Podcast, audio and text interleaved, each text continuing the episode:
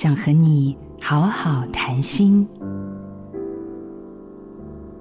记得我刚当老师的时候，学校召开会议，讨论是否要让一名情绪暴走的学生退学。会议结束之后，那名学生跑来问我们：“你们在讨论什么？”我没有回答，没想到他突然暴怒，对我开骂。当时我才刚进入学校，按耐不住自己的脾气，也爆炸似的回应他。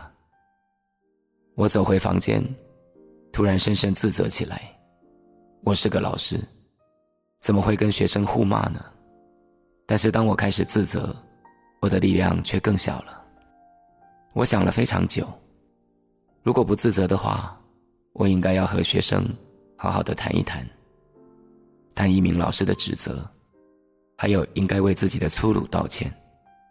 当我愿意承担错误，我发现自责变少了许多，也发现学生正在沉淀。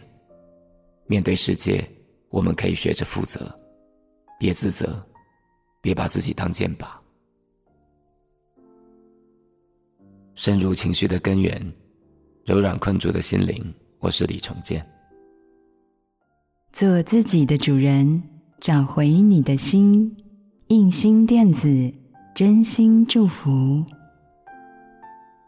好家庭联播网，中部地区古典音乐台 FM 九七点七，北部地区 Bravo FM 九一点三。